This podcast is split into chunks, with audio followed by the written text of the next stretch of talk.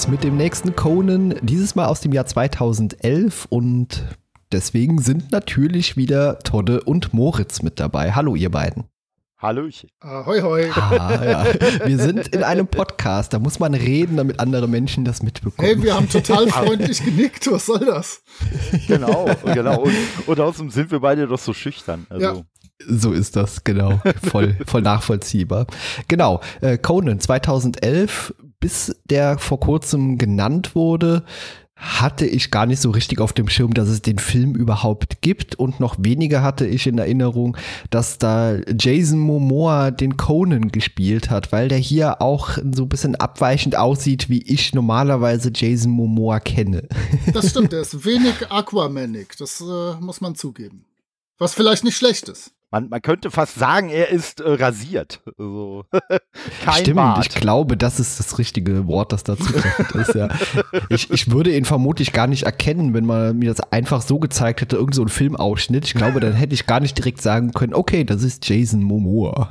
Wenn ich mich richtig erinnere, ist so- sogar genau das passiert, weil ich meine, Moritz hat erst äh, das, das äh, Filmplakat oder so davon äh, äh, ge geteilt und ich wusste ja, dass Jason Momoa da mitspielt. Und ich glaube, du warst erstmal sehr irritiert, wer das sein soll und hast denjenigen überhaupt nicht erkannt. Äh, Ja, Ja. das kann sein, ja. der, der gute, der gute alte Jason halt. Und verrückterweise, äh, das ist ja quasi ein Reboot, also im Original heißt der Film ja tatsächlich Conan the Barbarian, also ne, Conan der Barbar, wie der erste Film. Nur bei der Veröffentlichung von uns haben sie sich dann wohl gedacht, nee, wir wollen da keine, äh, wir wollen da keine Verwirrung stiften. Also, oder minimale Verwirrung und nennen den Film dann einfach, nur Conan. So ist das. Also ich habe den erstmalig gesehen, natürlich auch relativ zeitnah nach dem äh, Rewatch von dem alten Conan-Film mit Arnie, den wir auch äh, sehr fleißig und begeistert besprochen haben. Und wo wollen wir anfangen? Wollen wir uns wieder anhand der Darsteller so ein bisschen durchwursteln oder wollen wir gleich in die Handlung einsteigen? Ich bin für heute mal für Chaos und würde durch die Handlung wursteln und dann äh, situativ auf die DarstellerInnen eingehen und gucken, was wir da auch vielleicht noch zu der Synchron sagen können und so weiter. Äh, und ich würde tatsächlich auch einfach mal den Start machen. Ihr guckt gerade hier so freundlich. Äh, ja, liebes Podcast-Publikum, ich hab's gesehen, ihr nicht. Ähm, denn das beginnt mit Musik und einem äh, Introtext, einem gesprochenen. Dieser Introtext wird im Original gesprochen von Morgan Freeman und hört sich wirklich gut an.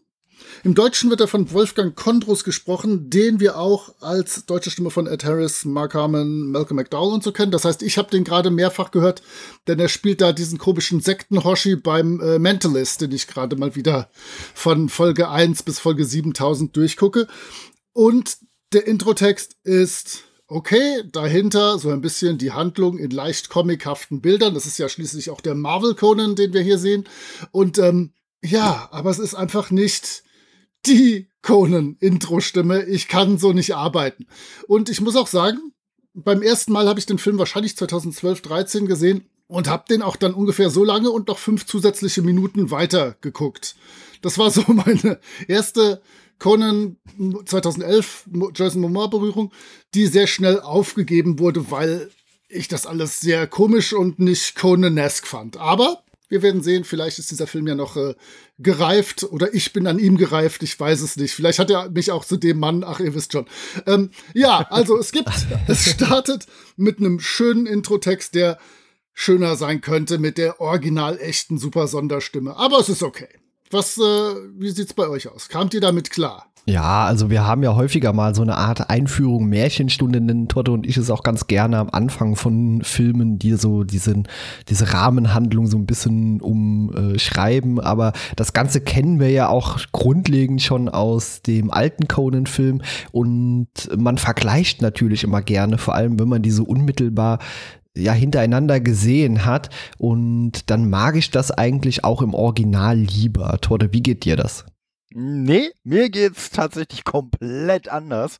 Also ich habe ja nur am. Rande, ich, ich habe am Rande ja nur mitbekommen, äh, wirklich einordnen kann ich's ja nicht, aber äh, dass sich ja diese Verfilmung ja zumindest enger an den Quellstoff äh, hält als die äh, Ani-Variante.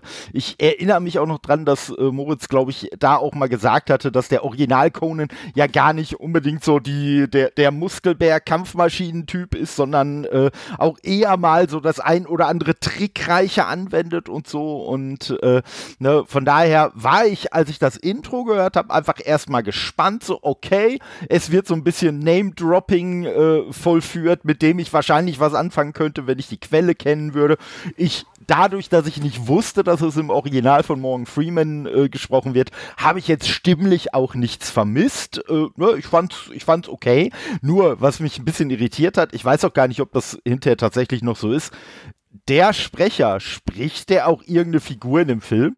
Und nee. das weil, weil das äh, hat mich nämlich halt wirklich ein bisschen irritiert, weil ich glaube, sowas ähnliches, äh, so als stilistisches Mittel, äh, haben sie ja, haben sie ja zum Beispiel bei 300 auch gemacht, aber da war ja der Sprecher halt einer von den 300, der das dann quasi so im Nachhinein erzählt hat. Und auch bei den anderen äh, Conan-Filmen war es ja so, wenn da ein Sprecher war, dann war es halt jemand, der äh, halt ein Weggefährte von Conan war. Und das hat mich jetzt so ein bisschen irritiert, dass ich die Stimme hinterher einfach nie mehr gehört habe, nur halt als Sprecher. Ja, äh, eine andere Stimme, auf die ich natürlich dann äh, relativ früh aufmerksam wurde, einfach weil die Stimme halt auch regelmäßig ihn spricht, nämlich Ron Perlman, äh, ist Thilo Schmitz, der natürlich eine äh, sehr ja, markante Stimme hat und natürlich zu so einem Charakter äh, wie Corin, gespielt eben von Ron Paul Perlman, sehr gut passt. Und ich muss sagen, äh, seinen Charakter finde ich noch am Anfang mit am faszinierendsten, weil er einfach eine enorme Präsenz aufweist. Ja, du kannst ihn ja auch nur am Anfang faszinierend finden.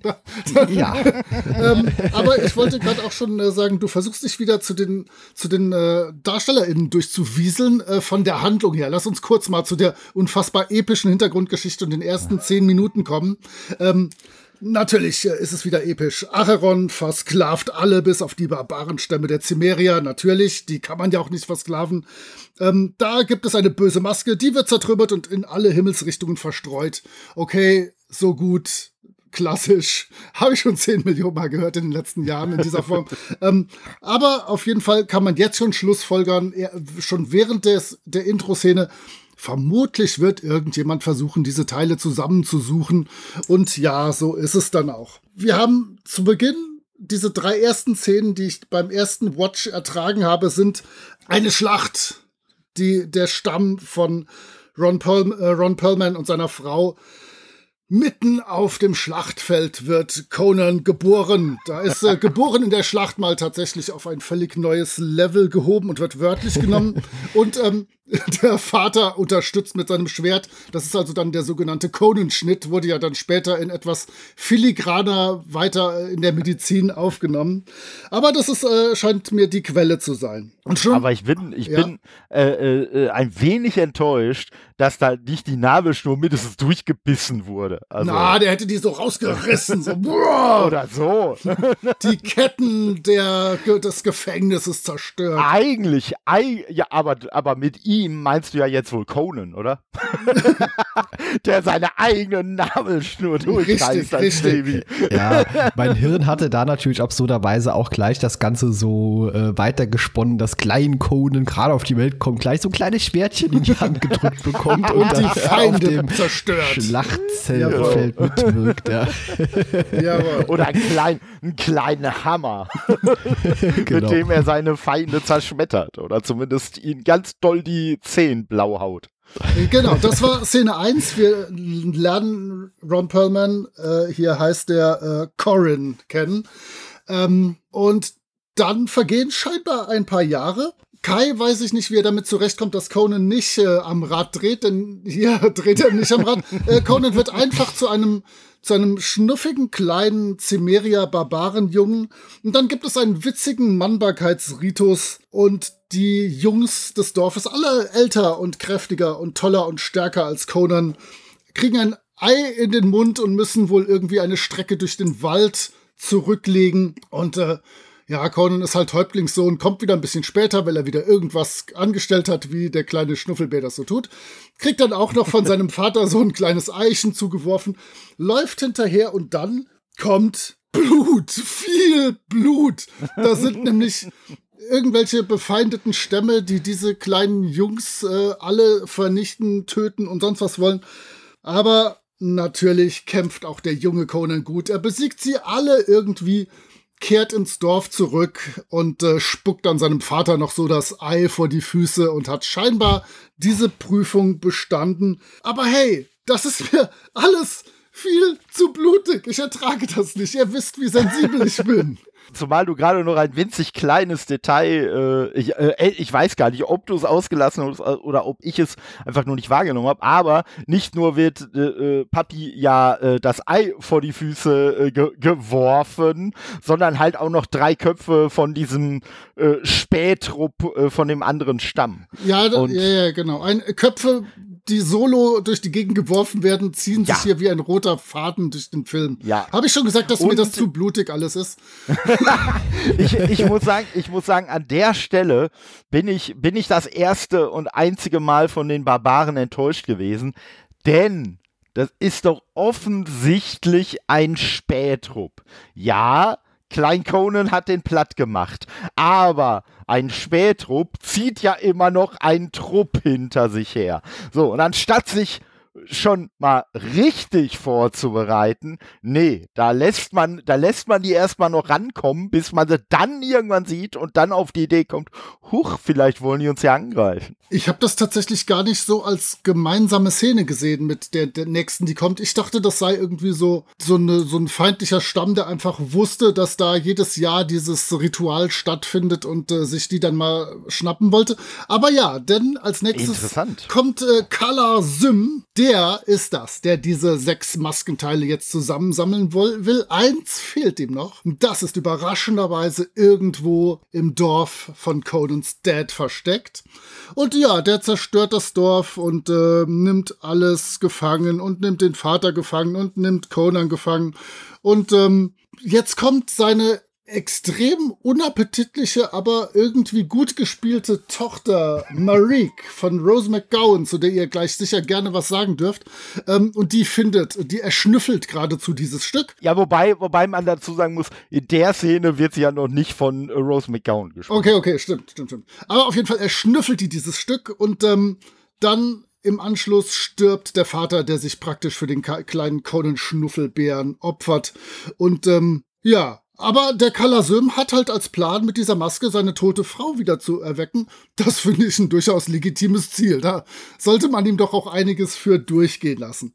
Aber ähm, ja, diese Marique ist echt abgefahren. Den Tod von Ron Perlman finde ich echt unerfreulich. Und mhm. ähm, ja, jetzt geht es weiter. Also bis dahin habe ich den Film das erste Mal gesehen und dann habe ich gesagt, nee, ich, ich, mag das alles nicht.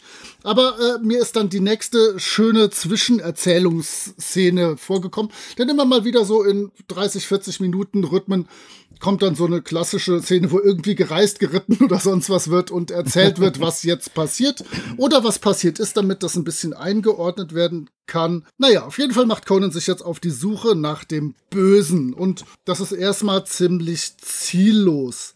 Und ähm, wollt ihr ein bisschen weiter erzählen oder soll ich und ihr stoßt dazu? ihr könnt was zu Rose McGowan sagen. Ich kann da gar nicht viel zu sagen, außer dass diese Rolle wohl erst eine männliche Rolle sein sollte und Farik statt Marik heißen sollte. Ja. Und sie das also unbedingt das, wollte. Das fand ich auch bei den, äh, äh, bei den äh, Trivia Facts extrem interessant, äh, dass erst äh, ich sag mal, auf die Kacke gehauen wurde, dass sie ja die erste und einzige Wahl für die Rolle der Marique gewesen ist.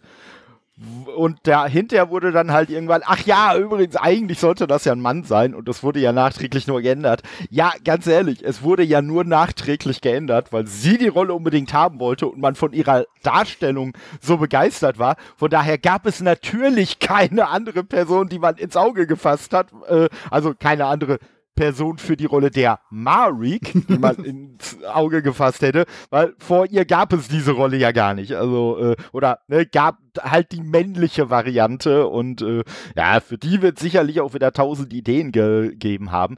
Ich muss sagen, äh, wen ich von Anfang an extrem cool finde als Bösewicht, ist Kalasim Stephen Lang und äh, ich habe erstmal total gebraucht, weil der, der ist ja eigentlich fast immer irgendwie bärtig zu sehen, aber auch immer mit Oberlippenbart. Und nur die Tatsache, dass er keinen Oberlippenbart hatte, so ähnlich wie äh, der rasierte Jason Momoa, äh, hat mich halt Stephen Lang ohne Schnäuzer total irritiert und ich habe den überhaupt nicht erkannt, aber hab mir nur gedacht, ey, sieht der cool aus als Bösewicht, der Typ. So, und dem nimmst du das so richtig ab und dann irgendwann, ach, das ist Stephen Lang, nachdem ich es äh, gegoogelt habe. Und äh, ja, den finde ich halt auch äh, sehr klasse, muss ich sagen. Und äh, halt auch in dieser Rolle. Und wie du sagst, zumindest so am Anfang, er ist zwar ein absolutes Arschloch, alleine schon, ne, äh, wie er dann quasi, ja eigentlich äh, ist, ist sein Plan ja, dass, dass äh, halt äh, Corin mit ansehen soll, wie sein eigener Sohn stirbt, was dann halt letztendlich dazu wird, dass halt sein Sohn mit ansehen muss, wie sein Vater stirbt. Also er ist schon grundsätzlich ein Arschloch, aber wie du schon gesagt hast, ich finde, erstmal grundsätzlich diese Motivation, meine Frau ist tot, mit dieser Maske kann ich die wieder ins Leben äh, holen, ist erstmal nachvollziehbar, sag ich mal. Ja, also Marique fand ich am Anfang so in der ersten Szene, als man sie sieht, in der jungen Version, ja noch irgendwie süß. Später dann nicht mehr so. Äh, aber für mich ist auch Marique eher so richtig antagonistisch veranlagt als ähm, ja, Kalar, der ja eigentlich mhm. keine eigenen Fähigkeiten hat und quasi das, was er tun will, nur erreicht durch Marique. Ja, und vor allen Dingen, ich muss sagen, äh, wo, ich, wo ich Rose McGowan wirklich große Kudos geben muss, ist, dass in der ursprünglichen Fassung halt, äh, sage ich mal, dieses, die, dieser Elektra-Komplex, den sie sehr offensichtlich hat, also äh, sage ich mal, dass sie äh, durchaus äh, gerne die Rolle ihrer Mutter an der Seite ihres Vaters einnehmen möchte. Das sollte wohl ursprünglich durch Dialoge noch viel mehr äh, oder viel offensichtlicher dargestellt werden. Da hat man sich dann aber von Studioseite äh, dagegen entschieden und sie hat sich aber dafür entschieden, das in ihrer Darstellung dann aber trotzdem sehr offen äh, noch fortzuführen und ich finde, das ist ja extrem gut gelungen. Und genau das, was du sagst, sie wirkt irgendwie glaube ich, äh, alleine schon, es gibt ja dann so eine Szene äh, im, im späteren Verlauf, wo sie, ich sag mal, sehr offensichtlich ihren Vater angräbt und er sie dann aber einfach so, so, äh, ist jetzt meine Interpretation und Wiedergabe so ein bisschen dem Motto, immer mach dich weg, was willst du hier? Und ich glaube, dass das so ein Punkt ist, der ihn auch wenn das eigentlich gar nicht ist, aber der ihn ein Stück weit moralischer wirken lässt als sie und deswegen vielleicht nicht ganz so antagonistisch, weil er hat ja immer noch quasi das Ziel, hey, ich will meine Frau, die mächtige Magierin, zurückholen und möchte, naja, vielleicht ein bisschen weniger selbstlos mit ihr die Weltherrschaft äh, an, an uns reißen, aber äh, von, diesen, von diesen Ambitionen seiner Tochter, dass sie quasi äh, da äh, die, die neue werden will, äh, nee, da will er nichts von wissen oder wirkt zumindest in der Szene so. Und äh, ja, dadurch wirkt sie vielleicht wirklich noch, noch mal ein bisschen böser äh, und äh, ja gut, letztendlich äh, äh, wenn ich überlege, wie viel, wie viel Blut, ne, um äh, Moritz Lieblingsaspekt des Films äh, nochmal anzubringen, wie viel Blut sie so fließen lässt, ich glaube, das ist mehr als das, was er macht. Also ich glaube, so zwischendurch er auch, aber äh, sie ist da doch ein bisschen wahlloser. Ja, also wir müssen den Film ja jetzt auch nicht Szene für Szene durchquatschen, also so grob an der Handlung entlang. Äh, aber was mir aufgefallen ist am Anfang, ja, der ist blutig und auch blutiger als der Original Conan mit Arnie, aber die Kämpfe, die wir hier sehen, die sind zumindest großartig äh, choreografiert. Also äh, ich war auch relativ äh, beeindruckt, was ein Ron Perlman eben auch noch so äh, ja, abliefert. Mein, Mann war zu dem Zeitpunkt auch schon über 60. Und ja, schon äh, interessant zumindest zu sehen. Und Jason Momoa hat halt auch in Vorbereitung auf den Film äh, wirklich sechs Monate lang hier Martial Arts und Schwertkampf und weiß ich was für Training alles gemacht zu einem Zeitpunkt, als noch gar nicht klar war, ob er die Rolle überhaupt kriegt, weil er halt wirklich einfach so drauf vorbereitet sein wollte. Was mich im Nachhinein ein bisschen enttäuscht hat, war, dass er im Nachhinein diesen Film wohl ziemlich niedergemacht hat und den äh, wohl so gar nicht mehr geil findet. Aber naja, so, äh, ihm sei seine Meinung äh, gelassen. Es soll ja auch ganz andere Schauspieler geben. Also nicht, dass ich jetzt behaupten möchte, das ist eine ikonische Rolle von ihm. Aber es gibt ja auch andere Schauspieler, die sehr ikonische Rollen gesprochen haben und die auch jahrzehntelang damit gehadert haben, mit dieser Rolle identifiziert zu werden. Von daher, vielleicht wird ein älterer Jason Momoa auch etwas gnädiger auf diesen Film zurückblicken. Wäre mal gespannt, was er dazu sagt, dass er ja damals bei Baywatch ursprünglich seinen Anfang genommen hat. Im Badeanzug. okay. Ja. Äh, ich, ich möchte wieder in der Handlung minimal weitergehen. Ähm, wie Kai es sagt, wir wollen nicht Szene für Szene durchgehen, aber so ein paar Dinge sind vielleicht noch wichtig und ich kann noch ein bisschen leichte Conan-Vibes, also original Howard Conan-Vibes einbauen. Denn mittlerweile hat Conan sich so irgendwie eine Truppe mit einem äh, mit seinem Kumpel Artus zusammen eine Truppe von so einer Art Sklavenhändler, Jägern zusammengetrommelt äh, und äh, sie überfallen direkt mal so einen Tro Treck von Sklavenhändlern. Natürlich befreien sie sämtliche Sklavinnen und Sklaven. Bei den Sklavinnen kehrt wieder die gute alte Conan Brüste, äh, der Conan Brüste Faktor zutage. Und ihr müsst euch die Szene mal angucken. Der Typ, der vor diesen ganzen Sklavinnen steht, der auch mit befreit wurde. Der sieht original aus wie beim Leben des Brian, der Gladiator, der so durch die Arena rennt äh, und versucht zu entkommen. Da musste ich mich tierisch kaputt lachen. Auf jeden Fall befreien die die. Dann reisen sie mit denen gemeinsam mit den ganzen Befreiten in eine Stadt. Die ganzen Städtenamen habe ich auch völlig nicht mitgekriegt und die sind auch völlig unwichtig für alles. Auf jeden Fall sind sie dann in einer Kneipe und sein Kumpel Artus äh, erzählt dann so ein bisschen, äh, also die, erstmal amüsieren sie sich, wie Kerle sich so amüsieren. Sie machen Armdrücken, bespucken sich mit Alkohol und äh, bescheißen und lachen viel und haben Frauen auf dem Schoß sitzen, wie sich das für echte Barbaren gehört. Aber dann sagt der Artus noch mal so ein bisschen, ja, und äh, ich kannte ihn, da war er noch so klein wie du jetzt äh, und äh, er hat den äh, Zauberer den, äh, Jora besiegt und das Herz des Elefanten gestohlen. Und das tatsächlich ist ein eine Anspielung auf die, auf die beste, möchte ich sagen, Conan-Erzählung Der Turm des Elefanten von 1933 auf Deutsch erst im Sammelband 82 erschienen. Und es ist der Priester Jora, nicht der Zauberer Jora, aber da ist wahrscheinlich in der Übersetzung was schiefgelaufen. Aber der Turm des Elefanten könnt ihr durchaus mal lesen. Ist bestimmt auch mittlerweile äh, frei irgendwo zu finden und zu lesen. Kann man mal machen. Und auf jeden Fall lässt er sich dann schnappen. Extra, weil er sieht, dass äh, der Typ dem er mal die Nase abgebissen, gehackt, ich weiß es gar nicht mehr, hat vorher ähm, entfernt. Äh, die Nase entfernt hat, dass er äh, bei den Leuten ist, die hier gerade nach einem Verbrecher suchen, lässt sich gefangen nehmen, um so auf die Spur weiter von Kalazym zu kommen. Und Todde, du wolltest was zum Elefantenturm ergänzen. Äh, nicht nur zum Elefantenturm. Also zum einen die erste Frage, äh, weißt du, dass dieser äh, Pirat Artus. Äh, hat der, äh, gibt's den tatsächlich in den Conan-Geschichten? Vor allen Dingen mit diesem Namen? Das habe ich überlegt und der kommt mir nicht bekannt vor. Ich habe die Bücher alle vor sieben, acht Jahren mal rezensiert. Der Name kommt mir nicht bekannt vor. Auf jeden Fall. Okay. Aber der, das wäre sonst tatsächlich auch so ein Anker, würde ich vermuten, der irgendwie hm. eingeschlagen wurde, um die Conan-Sache ein bisschen, äh, bisschen ernster zu nehmen. Aber nee, der kam mir nicht bekannt vor. Ja, ich vermute mal schon, weil ich habe äh, bei, der, bei der Trivia halt auch gelesen, dass tatsächlich diese Stadtnamen, die erwähnt werden, dass die wohl auch tatsächlich alle äh, in der Lore irgendwo mit drin sind. Also, äh, ja, das ist wohl, das, das sind nicht selbst erfundene, von daher. Äh, und ich kann mir eigentlich nicht vorstellen, Artus ist ja doch eher so, ne, zumindest so im deutschen Sprachraum, ne, eher so ne, Zweitname von König Arthur, ne, Artus Saga.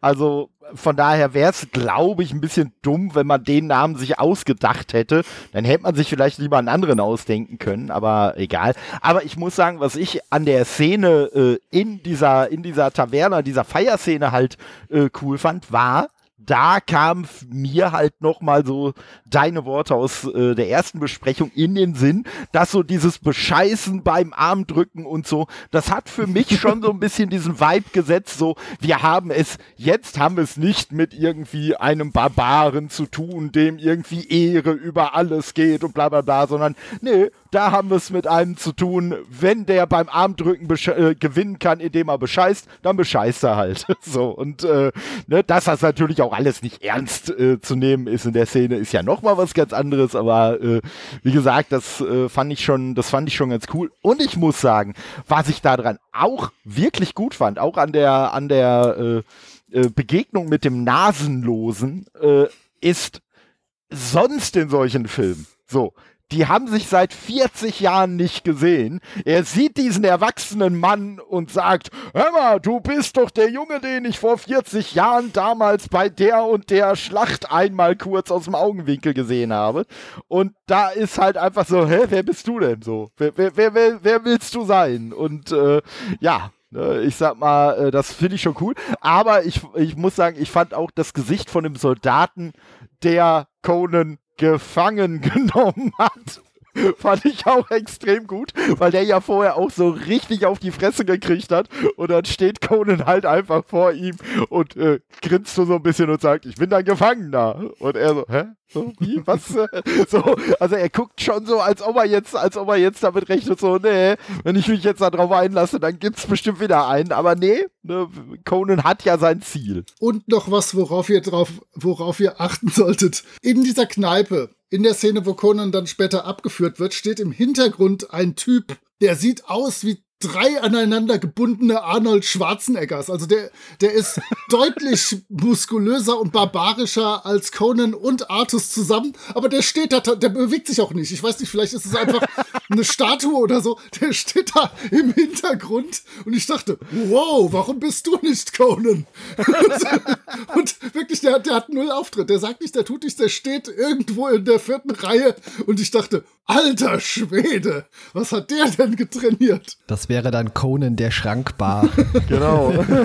da, da sprichst du aber einen interessanten Punkt an, weil ich muss sagen, ich finde es gerade gut, dass Jason Momoa und ne, uns nichts vor, der ist halt immer noch ein Brecher, ja. aber ich muss sagen, ich finde es gerade gut, dass es eben nicht so eine Schrankwand ist, sondern dass es durchaus einer ist, dem ich auch zutraue, dass er irgendwo hochklettern kann, dass er äh, halt wirklich auch so, so äh, ja, ich sag mal, relativ akrobatische Moves ausführen kann. Äh, ich sag mal, klar, es ist, äh, das ist natürlich eine ganz andere Darstellung als unser Ani, der halt einfach so eine Naturgewalt war, die einfach so durch die Umgebung ge gerollt ist, so gefühlt. Ja, in den letzten Jahren hätte man den Conan vermutlich von Dwayne Johnson spielen lassen ja. und das wäre dann wieder eine ganz andere Art Film gewesen. Ich habe mit äh, Todde auch noch drüber gescherzt, äh, dass ich gerne einen Conan-Film mit äh, Bud Spencer gesehen hätte. Das wäre auch eine interessante Version gewesen. Apropos äh, The Rock, äh, was noch bei den Synchrosprechern sehr witzig ist, dass äh, Jason Momoa wird von Matti Klemm gesprochen und Artus, sein Kumpel, von Martin Kautz. Und beide haben in unterschiedlichen Filmen John Cena äh, synchronisiert. Also das heißt, auch da trifft sich wieder irgendwie äh, die, die Muskel-Bodybuilder-Szene auch in der Synchro. äh, die Wrestler, was auch immer. Ja, Handlung. Wir schneiden jetzt von dieser Szene zu Carla und seiner Tochter, die auf der Jagd nach einer Jungfrau sind, denn, das habe ich noch nicht verraten, neben diesen sechs Stücken der Maske wird noch das Blut einer bestimmten Jungfrau, da reicht nicht irgendeine, äh, benötigt. Und ähm, die finden sie in einem Tempel. Und da habe ich mir das erste Mal aufgeschrieben, sau cool. Die Bösen reisen mit einem Schiff und zwar egal woher. Also wenn da ja. kein verdammtes Wasser ist, dann schnallen die sich zwölf Elefanten unter das Schiff und jede Menge Typen, die das ziehen und dann reisen die einfach mit dem Schiff weiter. Und jetzt kommen die dann in dieser Stadt mit dem Kloster an und die Leute da sind völlig überrascht, denn sie haben nicht mitbekommen, dass ein Schiff auf Elefanten reitend, gezogen von hunderten von Leuten sich der Stadt näherte, durch das Stadttor plötzlich bricht. Da siehst du wirklich nur noch so die Ziegel und das Tor bersten und die Leute ja. so, oh, hupsi! Und, äh, naja, das kann halt passieren. Auf jeden Fall ähm, finde ich das so großartig. Dieses Schiff sieht cool aus. Das sieht cool als Effekt aus. Die, na, die Umgebung, die Natur, die, die Gebäude sehen echt gut aus. Und hier war schon die Stelle, spätestens mit dem Schiff, wo ich dachte, naja, er ist gar nicht so schlimm, wie ich die ganze Zeit überdachte. Und ähm, auf jeden Fall kommt es jetzt, wie es kommen muss. Die zerstören natürlich da das Ganze, aber die Tamara, die Tempeljungfrau, entkommt natürlich äh, ihr direkt auf dem Fuße einige Böse. Aber wer rettet sie? Conan rettet sie mit den charmanten Worten, nachdem er dann alle besiegt hat. Weib, komm mit! Und ich werde im ja. Laufe dieser Aufnahme noch ein bisschen auf das Frauenbild des Conan eingehen wollen. Aber auf jeden Fall geht jetzt die Handlung weiter. Wir haben jetzt diese neue wichtige Person, die gemeinsam mit äh, Conan jetzt reist. Und ähm, jetzt passiert ganz schrecklich viel. Die kämpfen gegen abgefahrene Sandmenschen.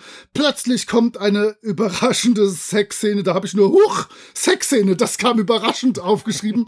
ähm, äh, dann macht sich Conan wieder auf die Jagd, nachdem die Bösen ihm diese Tamara entrissen haben. Irgendwie will er sie jetzt doch retten, warum auch immer. Da trifft er dann noch unterwegs auf einen Dieb, der sich ihm anschließt, dessen Namen ich völlig vergessen habe, den ihr gleich gerne einfügen könnt, weil er einfach so uncooler ist als sämtliche Diebe in den ersten zwei Conan-Filmen. Auf jeden Fall äh, sind die dann, schleichen sich durch so, so, durch so Dungeons und da ist ein Monster im Wasser mit einem coolen Kampf und so weiter. Und so langsam nähern wir uns dann auch schon dem Endkampf, denn das Ganze geht 113 relativ schnell vergehende Minuten lang. Äh, wollt ihr vielleicht was zu dem Dieb oder zu irgendwas zwischendurch sagen? Ist euch da noch was aufgefallen? Ich finde, das geht jetzt wirklich so auch wieder wie Conan 1, Szene für Szene. Es passiert einfach immer irgendwas. Aber tatsächlich ist es alles in sich logisch aufbauend. Die Tamara wird ihm ja. geklaut, er will sie zurückholen, läuft äh, bösen Töten, äh, hat meinen Papa getötet, deswegen, mm, ja, okay.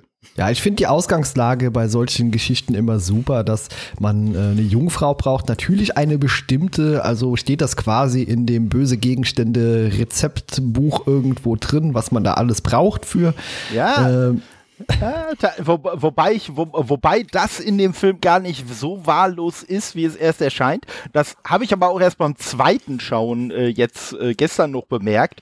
Äh, sie, sie wird nämlich deswegen gebraucht, weil sie die einzige direkte Nachfahrin ist, die es noch gibt, von ja, diesem ja, Archeron, den, dessen Kraft man ja quasi äh, äh, haben möchte, um halt äh, ja, Mama Marik äh, wiederzubeleben. Ja, ich hoffe, da wurde irgendwann in den Generationen davor nicht mal irgendjemand adoptiert oder so. Und das äh, ist doch, glaube ich, gar nicht mehr so richtig nachvollziehbar. Das, das wäre cool gewesen, wenn das halt gar nicht funktioniert hätte, weil verdammt. Ja. Aber Marik kann ja Blut riechen. Von daher, die, die riecht ja, ob das äh, äh, Acheron Blut ist oder nicht. Also von die finde ich auch in der Erwachsenen-Version ziemlich gruselig. Die ist die voll Frau. creepy, absolut. Ja.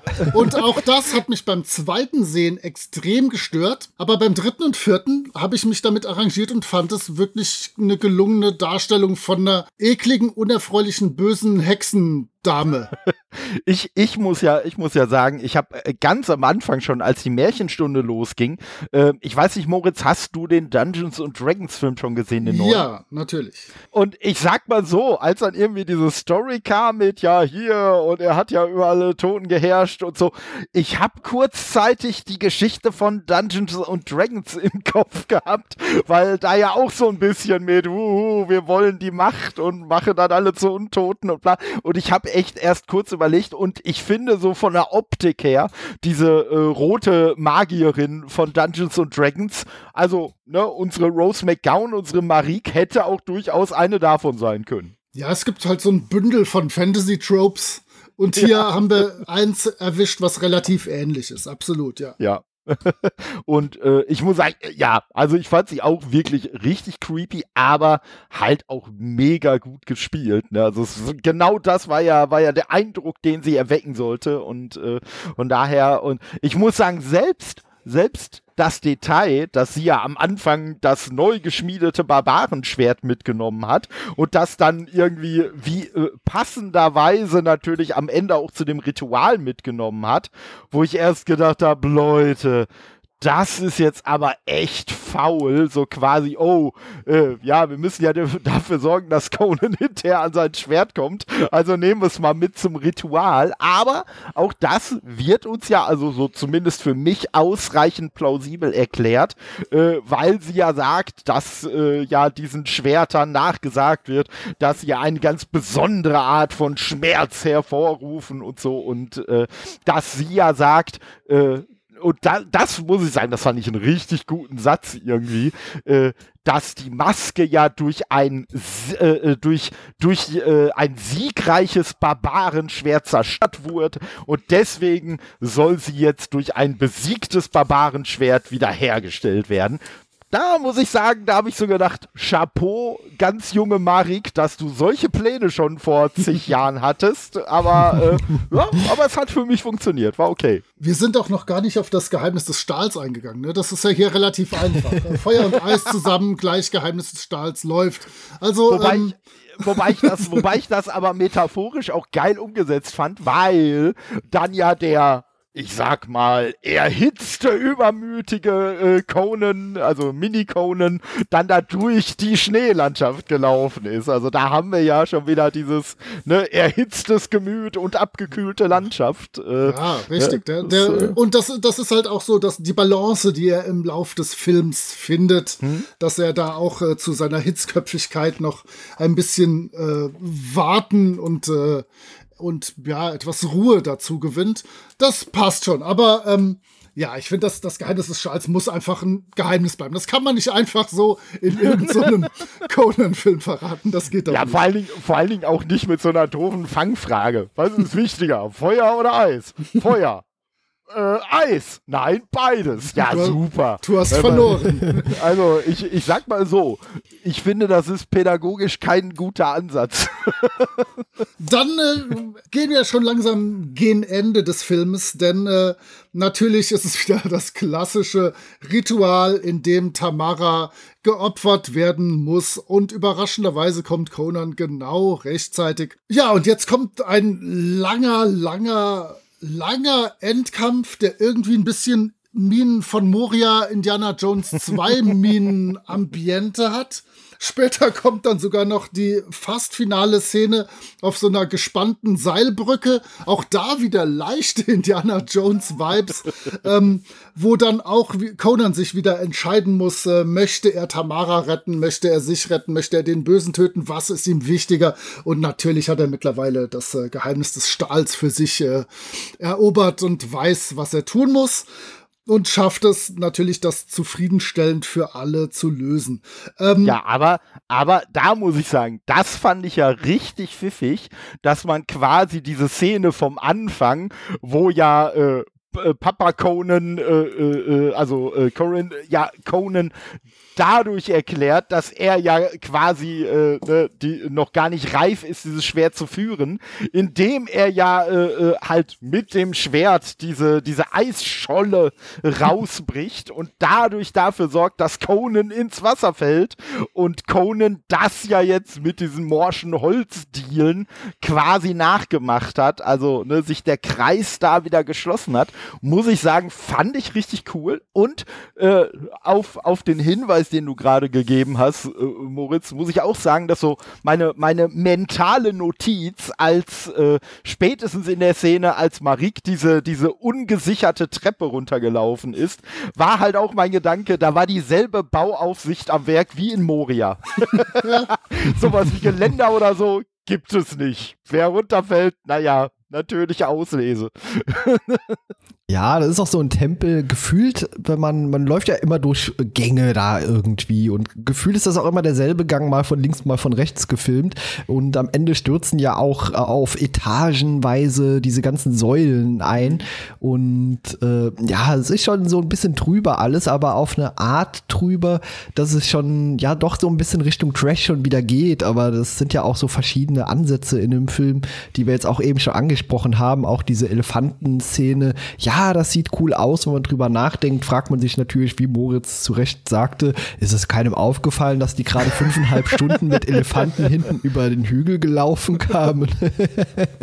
ja, vielleicht, vielleicht hatten die eine Handelsflagge gehisst. Vielleicht haben die einfach gedacht, guck mal, da kommt, da kommt wieder eins dieser Handelsschiffe, die immer über Land zu uns kommen. ja, aber ein Punkt, über den wir noch gar nicht gesprochen haben, weil er einfach auch sehr belanglos ist in diesem Film, ist die Musik, die wir ja auch so gelobt haben in dem äh, Conan mit äh, Arnie und hier ist die für mich absolut unauffällig. Also sie tut ihren Job, aber sie sticht nicht so hervor und ist auch nicht ganz so mit tollen irgendwie Landschaftsaufnahmen verknüpft, wie es im Original Conan der Fall ist. Ja. ja, weiter. Nein, ähm, ja. ich habe ich hab den, den Startbildschirm meiner Blu-ray eine längere Zeit laufen gehabt, weil ich äh, heute Morgen noch mal mir ein paar Sachen dazu aufgeschrieben habe. Und dieses Startbildschirm-Ding, sie Melodie, Lied, was auch immer, ist cool, aber im Verlauf des Films ist die Musik tatsächlich unauffällig. Also äh, die kommt vor, man, man nimmt sie wahr, aber sie ist nicht so tragend und szenenverstärkend wie in Conan 1. Und da muss ich wieder Todde ein Lob aussprechen, dass er mich da äh, bei Conan 1 und 2 beschenkt hat. Ähm, diese Musik hilft ja dabei, diese Tempowechsel ein bisschen zu unterstützen. Und hier in diesem Conan gibt es eigentlich keine Tempowechsel. Der hat mal kurz so zwischendurch so diese Reizszenen, wo dann auch was dabei erzählt wird. Aber dann geht's auch sofort wieder los und es wird irgendwas abgehackt oder zerstört oder geschnetzelt. ähm, da ist schon immer was los. Und deswegen vielleicht fällt die Musik nicht so auf. Ich weiß nicht. Ja, also ich finde auch, dass die, dass die Musik so, so, die, die wirkt eher, die wirkt eher wie ein Dienstleister in diesem Film. So, die, die ist kein Künstler, äh, der irgendwas, der irgendwas äh, zeigen will, sondern sie möchte einfach nur, sie möchte einfach nur ihren Job machen. Und ich muss sagen, ich habe so, so zum Ende hin, da hat die Musik mich doch mal kurz abgeholt und zum Schmunzeln gebracht. Ja, zum Schmunzeln, weil ich mir irgendwie so überlegt habe, hm, die Musik wäre so viel epischer, also grundsätzlich diese Musik in diesem Film wäre so viel epischer, wenn man viel mehr mit Chören arbeiten würde. Und ungefähr eine halbe Minute später setzten dann Chöre ein, wo ich sie gesagt habe, ja, ihr, ihr, hattet wohl denselben Gedanken wie ich. Aber ist das nicht 15 Jahre zu spät für gregorianische Gesänge? Nein, also nein, nein, nein. bei sowas, also gerade gerade bei so einer, bei, bei, bei sowas übertrieben epischem, nein, da müssen Chöre rein. Die müssen ja meinetwegen, die, meinetwegen brauchen sie auch nicht gregorianisch sein. Sie können auch sonst was Chöre sein, aber wir brauchen Chöre und äh, ja, sie, sie, sie wurden geliefert. Gut, dann ist das die ja. Stelle, an der ich nochmal jetzt meckere und äh, meinen feministischen äh, Auftrag wahrnehme. Denn Conan, bitte, äh, mittlerweile habt ihr euch doch irgendwie gut verstanden, du und Tamara. Äh, erkannt geradezu, wie manche Podcasts, äh, manche feindliche Podcasts, möchte ich sagen, äh, sagen würden. Äh, und dann rettet ihr sie und schneidet sie mit seinem Schwert durchschlägt er ihre Kette, als sie in diesem Ring gefangen ist und dann fällt sie da runter. Dann schreit er, steh auf, Weib, und versteck dich. Ähm, das geht doch auch freundlicher und auch die ganze Zeit merkt man irgendwie nicht, dass er irgendwie eine persönliche Beziehung zu ihr hat. Die reiten dann so hin und her und er bringt sie dann ja nachher auch noch zu ihrem Kloster oder zu ihrem Tempel zurück. Aber äh, und ein einziges Mal und das finde ich fast noch unangenehmer, als sich ihr neutral gegenüber zu geben, hat er so ein leicht verschmitztes Lächeln, als er irgendwie ihr so hinterher guckt. Ähm, das ist noch unangenehmer, Conan. Lass das. Hör auf damit. Benimm dich wie ein echter Barbar gegenüber einer äh, Tempeldame. So.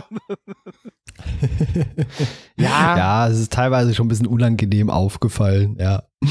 Kann ich nur zustimmen. Ja, ich, ich sag mal, äh, so ein bisschen, so ein bisschen äh, jetzt auch, auch äh, vor dem Hintergrund von dem, äh, was du gerade gesagt hast, würde ich sagen, und ich sag mal, ich muss sagen, ich finde das gar nicht, ich finde das gar nicht schlimm, aber äh, ich finde, das ist, das ist halt ein ein 80er-Jahre-Film mit der Technik, also mit, mit einfach zeitgemäßer Technik, sagen wir es mal so. Weil der Film ist von 2011, aber ich muss sagen, also von, von Special Effects her, also es gab mal so ein, zwei kleine Szenen, wo ich äh, gesagt habe, ah, hm, die CGI ist jetzt nicht so geil gewesen und was halt ich sag mal, aber das ist ja fast, fast von jedem Film das Kryptonit. Greenscreen, ah, also das, das war immer ganz schlimm und vor allen Dingen mussten sie wohl bei den Reitszenen, äh, das ist halt sehr lustig, deswegen sind die vielleicht auch so kurz ausgefallen, äh, bei den Reitszenen mussten sie immer mit Greenscreen arbeiten, weil wohl Jason Momoa, und das macht ihn als Mensch einfach sehr sympathisch, dass so eine Kante einfach äh, Angst hat. Er hat nämlich wohl tierische Angst vor Pferden und deswegen so eine wirklich authentische Reitszene mit ihm gibt es da wohl nicht zu sehen. Ich finde es sehr lustig, dass er ja dann später bei Game of Thrones äh, oder vielleicht auch früher, ich weiß es gar nicht, wann das angefangen hat, aber dass er bei Game of Thrones ja auch irgendwie da den, den Anführer von diesem Pferdevolk gespielt hat. Also irgendwie, ich weiß nicht, ob das mittlerweile so in, in Hollywood so ein Running Gag ist, so, ey, wir haben den Jason im Film, lass mal ein Pferd mit einbauen. Super, jetzt habe ich so ein Bild aus einem 60er-Jahre-Film im Kopf, wie Jason Momoa mit so einem Ellenbogen aus so einer Autokulisse raus vor so einer großen ja, Hollywood-Leinwand fährt. Danke. Guck, guck dir diese Szenen wirklich nochmal teilweise an. Die sind, die sehen wirklich teilweise so aus. Gerade am Ende die Szene, wo die beiden auf dem Pferd sind und sich unterhalten, da siehst du die beiden irgendwie so ganz komisch rumwackeln, aber der Bildschirm bleibt, äh, der, der Hintergrund bleibt halt statisch. Das sieht einfach bescheuert aus, muss ich, das wäre sagen. super, wenn das dann einfach so ein Stockpferd gewesen wäre. ja. so. oder, oder so Kokosnüsse. Ja, und er, und er dann zwischendurch immer das, das Gesicht wegdreht und so macht. ja, das wollen wir jetzt sehen. Dann wäre es sehr trashig. Aber nee. auch schon wieder auf eine andere Art und Weise sehr lustig. Da, das stimmt. Und, und das muss man ja sagen. Also dieser Film, das kann man gut finden oder schlecht finden mir hat's gefallen, aber ähm, ich habe ja vorhin schon mal den, den Dungeons and Dragons Film, den neuen, erwähnt. Und ich muss sagen, den mag ich sehr, einfach gerade weil der so humorig ist, weil der sich eigentlich überhaupt nicht ernst nimmt und so weiter und so fort. Und ich finde, Conan ist so, wenn man so Fantasy-Filme nehmen will, ist dieser Conan-Film für mich eigentlich genau am anderen mhm. Ende des Spektrums. Der nimmt sich halt mega ernst, nicht so ernst, dass ich es schon wieder unangenehm finden würde. Ne, also aber es ist so, er legt halt auch nicht drauf an, witzig zu sein. Er legt jetzt auch nicht auf, auf äh, irgendwelche Ani-mäßigen One-Liner oder so an, sondern nee, er, er hat einfach so sein, sein eigenes, sein eigenes Bild davon, wie er sein will. Und ja, ich stimme absolut zu. Dieses Frauenbild ist halt ja, einfach sehr, sehr äh, schwierig und ich würde sogar so weit gehen äh, zu sagen, dass das Frauenbild in diesem Conan-Film im Vergleich zum, äh, zu den ersten beiden Filmen sogar ein Rückschritt ist, weil uns da Frauen eigentlich sehr viel stärker präsentiert wurden. Und äh, ich sag mal, Tamara konnte auch kämpfen und alles. Und äh, was sehr überraschend war, weil ja, man kann es vielleicht irgendwie so erklären, dass sie vielleicht in diesem Kloster auch zur Selbstverteidigung vielleicht bestimmte Kampftechniken gelernt hat. Äh, kann sein, aber es wird im Film zumindest nicht angedeutet. Und von daher fand ich es ein bisschen sehr überraschend, dass unsere Tamara, die vorher halt nur die Damsel in Distress war, auf einmal dann doch kämpfen konnte, nur um dann zwei Szenen später aber eigentlich doch wieder die Damsel in Distress zu sein, nur um dann eine Szene weiter auf einmal doch wieder kämpfen zu können. Also es war irgendwie so ein komisches Mischmasch. Und wie gesagt, gesagt, ich glaube, ich, ich, ich finde, die Frauenrollen waren tatsächlich, äh, gerade auch in, im ersten äh, Conan-Film halt mit Ani definitiv äh, ja weniger weniger rückschrittlich als das, was wir jetzt gesehen haben. Aber ich muss halt leider sagen, das passt für mich halt auch ein bisschen so zu diesem Barbaren-Ding, was sie da aufziehen wollen, genauso wie diese übertriebene, übertriebene Blutrünstigkeit. Und die ist mir eigentlich auch erst beim Rewatch aufgefallen. Also beim ersten Mal fand ich den Film auch tatsächlich nicht schlecht, aber ich muss sagen, irgendwie so zwischen erstem Mal schauen und zweiten Mal schauen, da lag ja schon so ein bisschen Zeit da habe ich den Film einfach komplett verdrängt gehabt und äh, so die, die Erinnerung kam dann wieder, als ich ihn dann äh, nochmal geschaut habe. Ähm, aber ich muss sagen, so diese, diese wirklich ja, und ich sag mal, ich finde sie gar nicht übertrieben, aber einfach diese schonungslose Gewalt, diese Blutrünstigkeit, die uns da präsentiert wird, die ist mir beim zweiten Mal halt auch eher aufgefallen als beim ersten Mal und äh, ich sag mal, ich kann auf jeden Fall nachvollziehen, wenn man sagt, ah, das äh, gefällt mir an dem Film einfach nicht. Ja, es wäre auch un, ist auch wirklich unnötig gewesen, aber ja, na gut, ist, der Film ist wie er ist. Wir sind schon so ein kleines bisschen in der Fazitzeit, glaube ich, mit drin. Und wie du schon sagst, ja, das ist ein Film, den sieht man.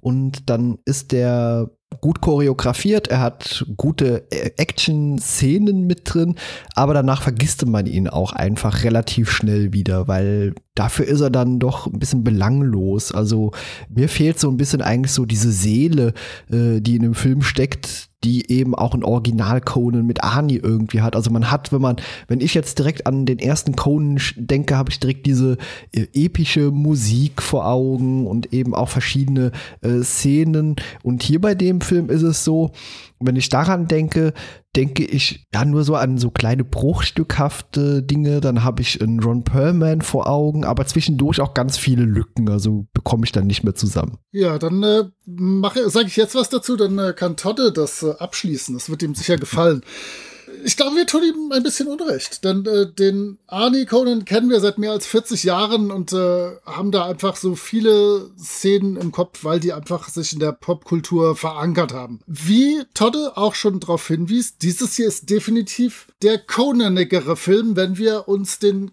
Conan von Howard ansehen der tatsächlich auch eine Wandlung durchmacht und nicht nur stocksteif wie ein, eine gigantische Eiche durch seine Abenteuer stapft und alles kaputt haut.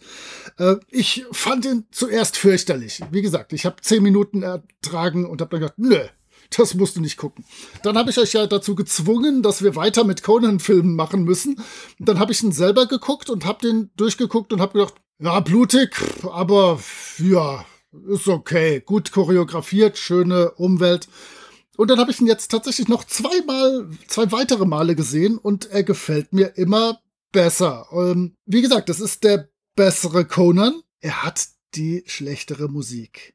Er hat nicht die denkwürdigen Szenen.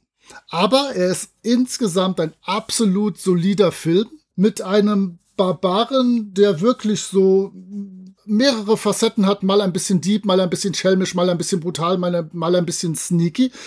Er hat zwei wirklich gute GegnerInnen, die sich echt super in dieses Setting einfügen. Er hat schöne Fanservice-Momente für Leute, die die Conan-Geschichten kennen. Er hat abgefahrenen Shit wie dieses dämliche Schiff. Ähm, er hat tolle Natur, er hat tolle Gebäude, die alle zerstört werden. Er hat die Minen von Moria, er hat eine Hängebrücke aus Seilen, auf der was passiert. Er hat äh, Stahlphilosophie. er hat einen runden Bogen. Wir haben noch gar nicht gesagt, das Ende endet damit, dass er die Tamara wegbringt zu ihrem Kloster, dann wieder zum, zur Schmiede des Vaters mit seinem Schwert zurückkehrt und äh, das in den Boden rammt und dann kommt äh, die Kamerafahrt auf das Schwert und dann ins Nichts und dann kommt ein Fade-Out und das coole Conan Marvel Logo. Ähm, ich bin mittlerweile, also ich würde den jetzt wahrscheinlich in meinem ganzen Leben nicht nochmal gucken. Aber ich bin mittlerweile echt mit dem Film versöhnt und finde, das ist kein schlechter Conan-Film. Dem wird echt oft Unrecht getan. Punkt. Ja, ich würde sogar, ich würde sogar noch, noch einen Schritt weiter gehen. Ich, oh. ich äh, ja, oh ja, oh ja. Also, äh, ich sag mal, ich, ich stelle jetzt eine ganz, ganz steile These auf. Der Film hat mich ein bisschen traurig gemacht. Der Film hat mich insbesondere traurig gemacht, nachdem ich den schon zweimal erwähnten Dungeons and Dragons Film gesehen habe, der mir auch sehr gut gefallen hat, weil ich mir so gedacht habe, hm, also so düster, dreckig, brutal, blutig, Fantasy kommt bei den Leuten nicht an, auch wenn sie gut gemacht ist.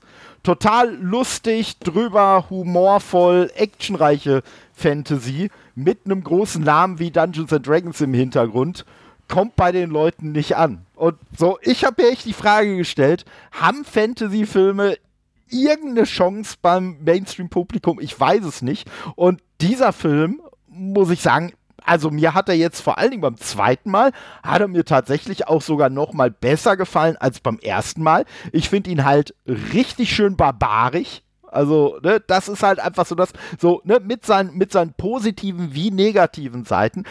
Ja, man hat zwischendurch dürftige CGI, aber ich muss sagen, gerade diese Sandtypen fand ich super in Szene gesetzt. Das haben sie wirklich klasse gemacht. Und äh, ich, äh, also von dem Film würde mich halt auch wirklich mal so, so ein Making-of interessieren, weil ich glaube, dass da, dass, dass da einfach so viele Sachen halt äh, auch, auch mit praktischen Effekten gemacht wurden. Klar, natürlich noch so mit bisschen CGI vielleicht drüber getüncht oder so, aber ähm, ich muss sagen, handwerklich fand ich den Film wirklich gut. Ja, die Musik ist eindeutig schwächer. Da brauchen wir gar nicht drüber äh, diskutieren. Und ich finde, der Film wirkt halt dadurch leider weniger episch, als es wirken könnte, weil er sich einfach in diesen epischen Szenen, also ich sag mal in diesen äh, äh, äh ja, Standbildern, die der erste Cone vor allen Dingen noch hatte, da, der, dafür hat sich dieser Film einfach keine Zeit genommen. Weil es gab zwischendurch die Bilder, es gab zwischendurch diese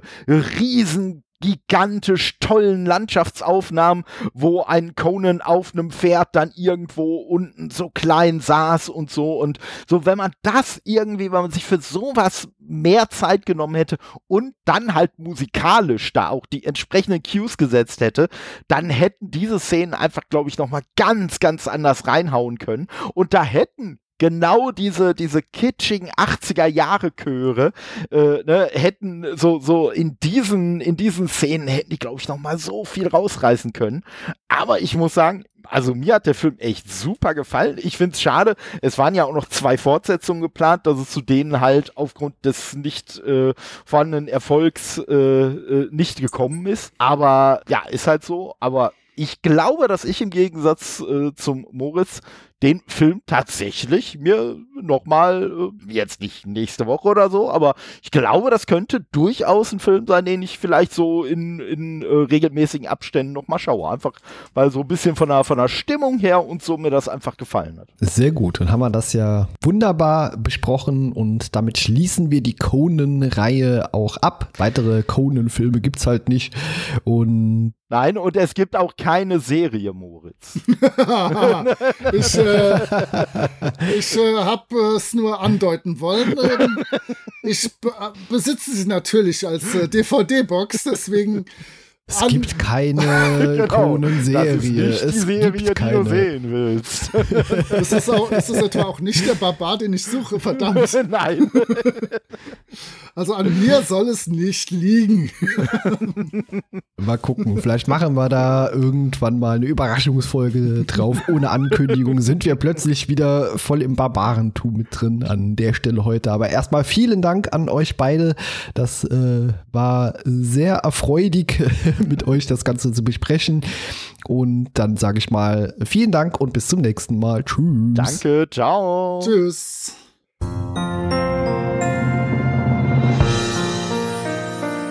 Und nur für die Outtakes.